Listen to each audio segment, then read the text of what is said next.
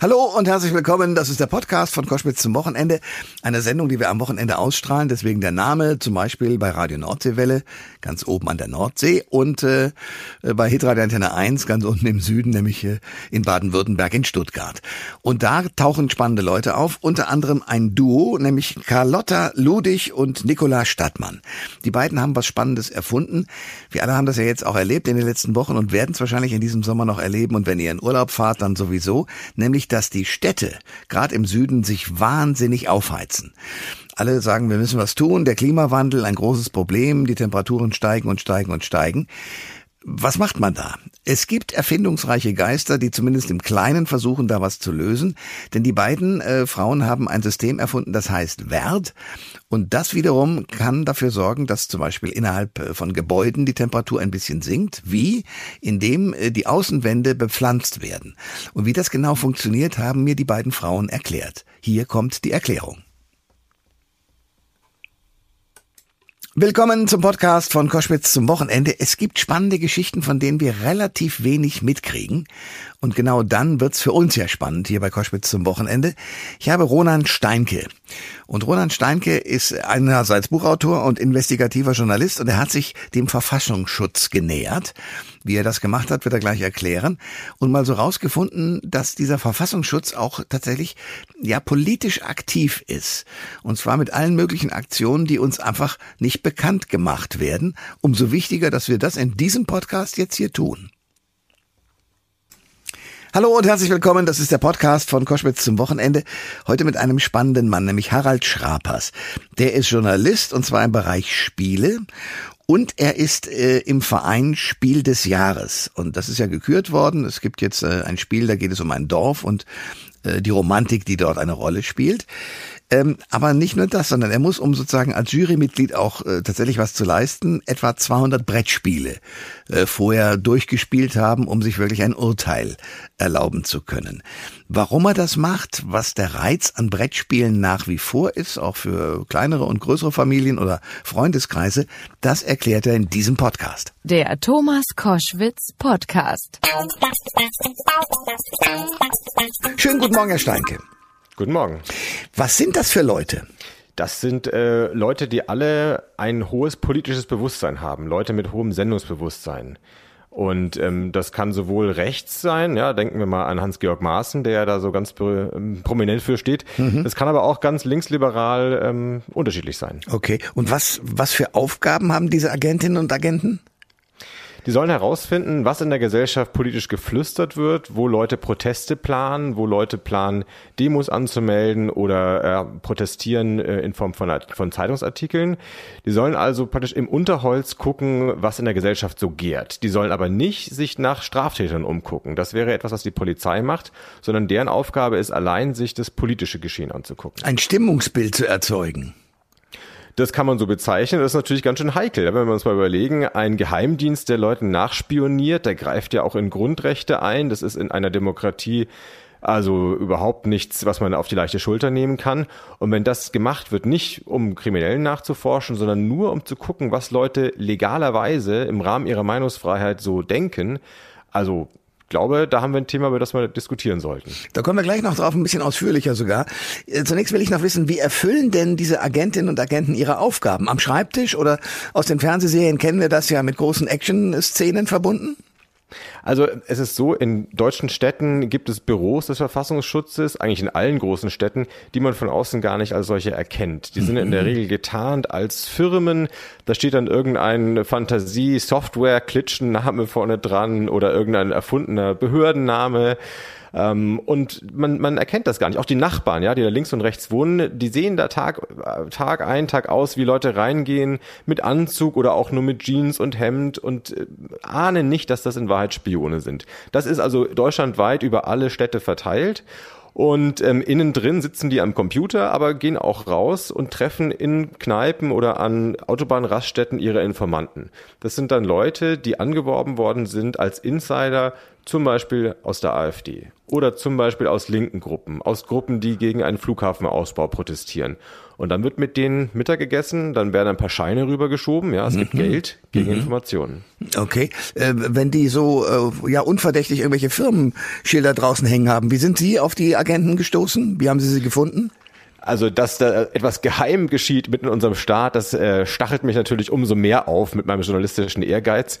Also, ich bin der Sache nachgegangen, ich bin äh, über die Chefs gegangen. Die Verfassungsschutzchefs sind also bekannt. In allen Bundesländern kann man die leicht rausfinden, kann man auch kontaktieren.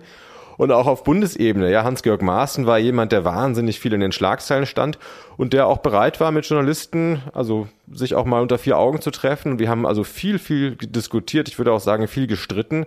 Und dann kommt man sich allmählich, ohne sich inhaltlich anzunähern, aber zumindest mal so informatorisch kommt man sich dann näher. Was meinen Sie damit, wenn Sie in Ihrem Buchtitel sagen, dass der Verfassungsschutz Politik macht? Es ist ja so, wenn man Leute belauscht, wenn man Leuten nachspioniert, dann lässt das ja Spuren. Das ist ja nicht so, als ob das die Leute kalt lässt. Zu wissen, dass mir jemand nachsteigt, dass jemand Protokoll führt, Akten anlegt über mich, das verunsichert mich ja. Und das wird mich vielleicht auch dazu bewegen, dann vielleicht eher das bleiben zu lassen, mein politisches Engagement. Und das ist auch kein Zufall, das ist auch Absicht. Das ist auch so ein bisschen die Intention, die der Verfassungsschutz verfolgt, indem er zum Beispiel sagt, bestimmte Klimagruppen sind verfassungsfeindlich. Das ist ja erstmal eine Behauptung.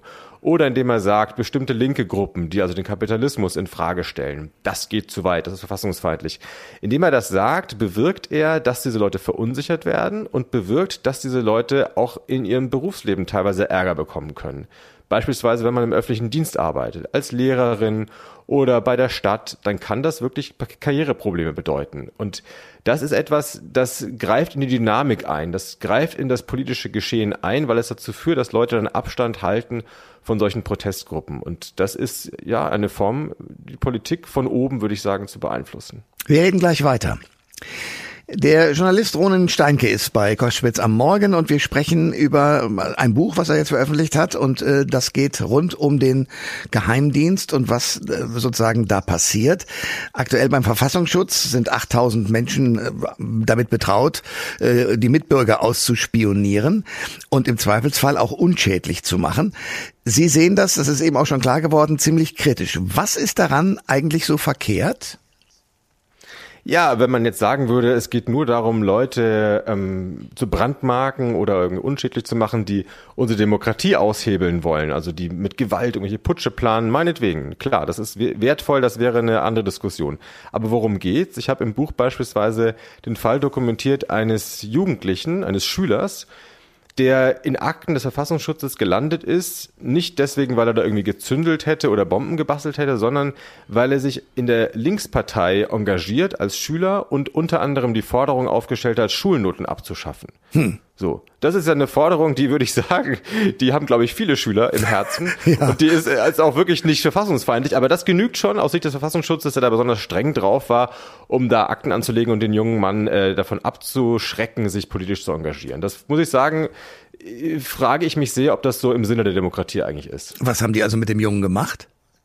Die haben dem erstmal klar gemacht, junger Mann, wir haben sie im Auge. Und das ist ja schon mal etwas, wo Mann weiche Knie bekommen kann als Jugendlicher, der sein Leben noch vor sich hat und der vielleicht auch wirklich einen öffentlichen Dienst möchte.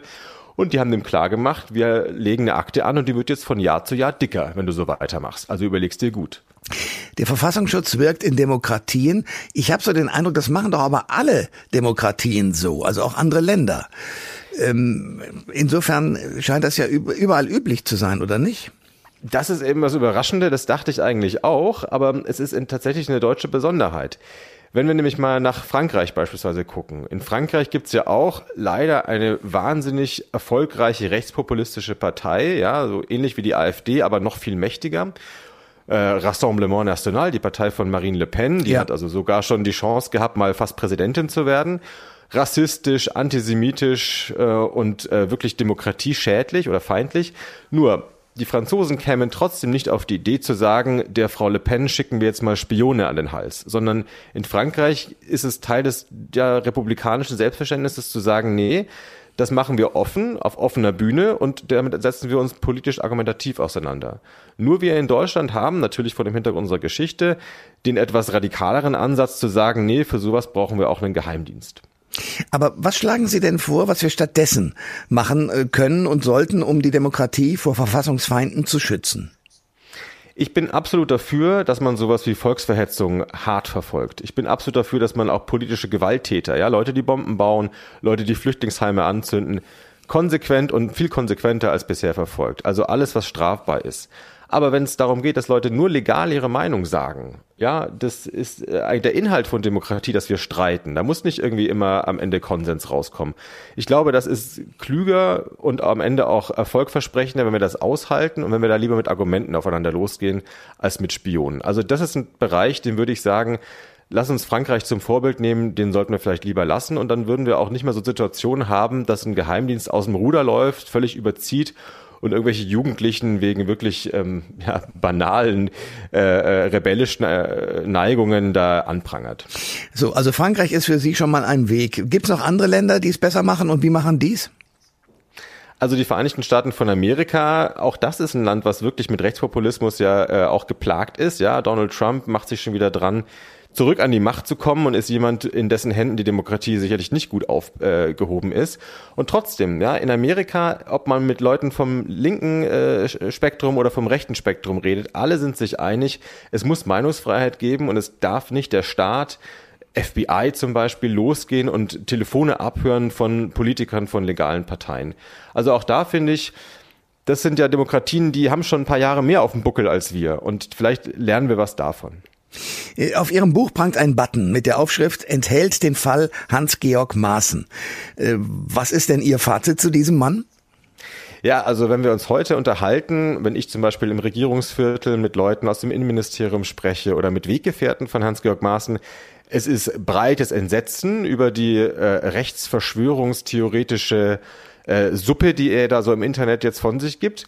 Aber es ist auch oft so ein bisschen scheinheiliges ähm, Tun. Wir haben es nicht geahnt, wir wussten nicht, wie der Mann tickt, wir sind selber erschrocken. Hm. Mein Fazit, und das ist eigentlich, was ich so im Buch beschreibe, das wussten eigentlich schon eine ganze Menge Leute. Das war ziemlich bekannt. Ich habe mit Herrn Maaßen zusammengesessen und er hat ganz offen gesagt, also noch als er Verfassungsschutzchef war, ich bin nicht in die Union eingetreten, in die CDU, damit äh, 1,3 Millionen Araber ins Land kommen. Und der hat noch härtere Sätze von sich gegeben, hat auch Angela Merkel, also rüde, rüde attackiert verbal.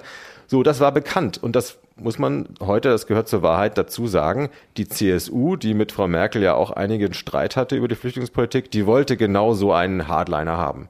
Die haben sich den Maßen gesucht und die haben ihn genau deswegen auch gestützt. Hm. Was wünschen Sie sich nach Ihren Recherchen für die Zukunft?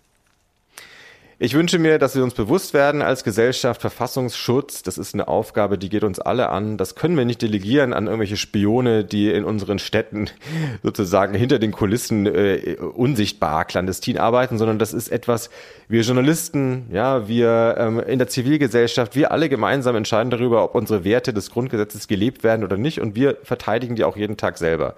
Und das ist auch das Einzige am Ende, was uns retten wird. Sagt Ronen Steinke, Journalist und Autor des Buches Verfassungsschutz, wie der Geheimdienst Politik macht. Herr Steinke, danke für das Gespräch. Ich danke.